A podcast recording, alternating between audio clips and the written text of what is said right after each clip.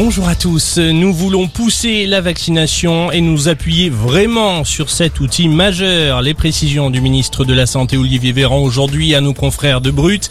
Le membre du gouvernement a également annoncé qu'il n'y aurait pas de nouvelles restrictions dans tout le pays pour les fêtes de fin d'année, ce qui va à l'encontre des recommandations du Conseil scientifique.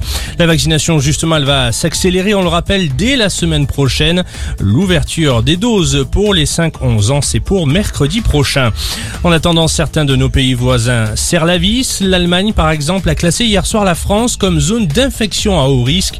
Concrètement, à partir de demain, les voyageurs non vaccinés en provenance du pays devront observer une période de quarantaine. Un test sera possible au bout de 5 jours. Le soulagement après l'inquiétude dans le Pas-de-Calais. Le petit Hamza a été retrouvé sain et sauf. L'alerte enlèvement avait été déclenchée ce matin. Le garçon de 12 ans avait été enlevé par son père hier soir à Fouquier-les-Lances. Son père qui est soupçonné d'avoir cherché à quitter le territoire français avec lui. L'homme a été placé en garde à vue. Manifestation de lutte contre le racisme dans l'Hexagone aujourd'hui. Plus de 200 associations appellent à se mobiliser en cette journée internationale des migrants. Les organisateurs demandent l'abrogation de la loi séparatisme ou encore le respect du droit des peuples à disposer d'eux-mêmes.